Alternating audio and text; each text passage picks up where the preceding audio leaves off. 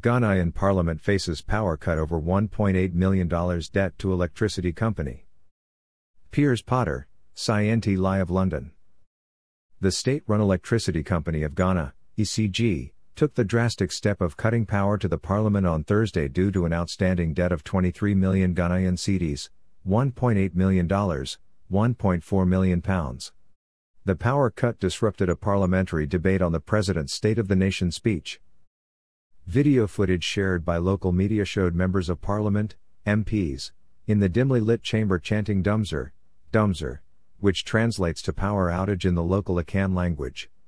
While a backup generator restored power to the chamber shortly after, other parts of the parliament building remained without power for most of the day until supplies were eventually restored.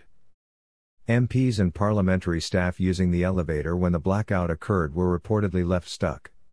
William Boateng, the power company's communications director, explained that the disconnection was a result of Parliament's failure to comply with demand notices to settle their debt.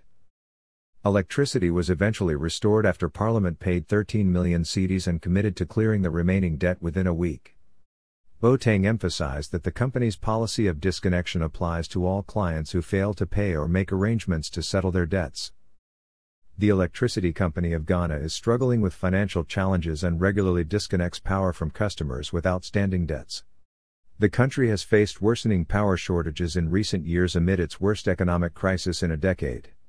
Private electricity suppliers are owed $1.6 billion by the state power company, according to Elikplim Kwabla Apetorgbor, the head of the organization representing them. Last July, these suppliers threatened to halt operations over the unpaid arrears. Piers Potter, Scienti Lie of London.